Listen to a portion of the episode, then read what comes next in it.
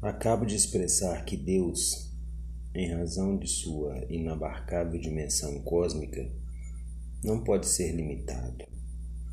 Mas devo acrescentar também que, sendo isto tão fácil de compreender, nem sempre foi tido em conta pelo homem.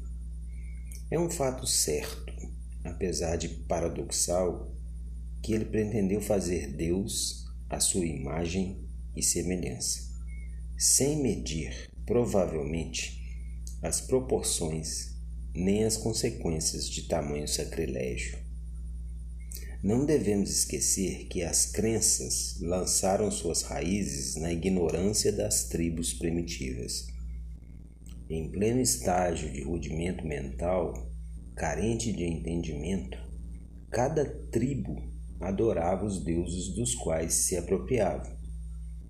Com o passar do tempo e o avanço do desenvolvimento humano, mas sempre num clima de ignorância, de ingênua credulidade, as religiões fizeram algo igual.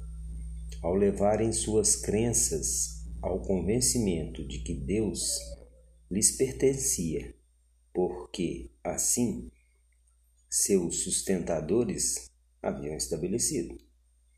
E não somente isso, Cada seita o ia conformando segundo as conveniências e as exigências dos respectivos dogmas, apresentando-o velado naturalmente pelos chamados mistérios.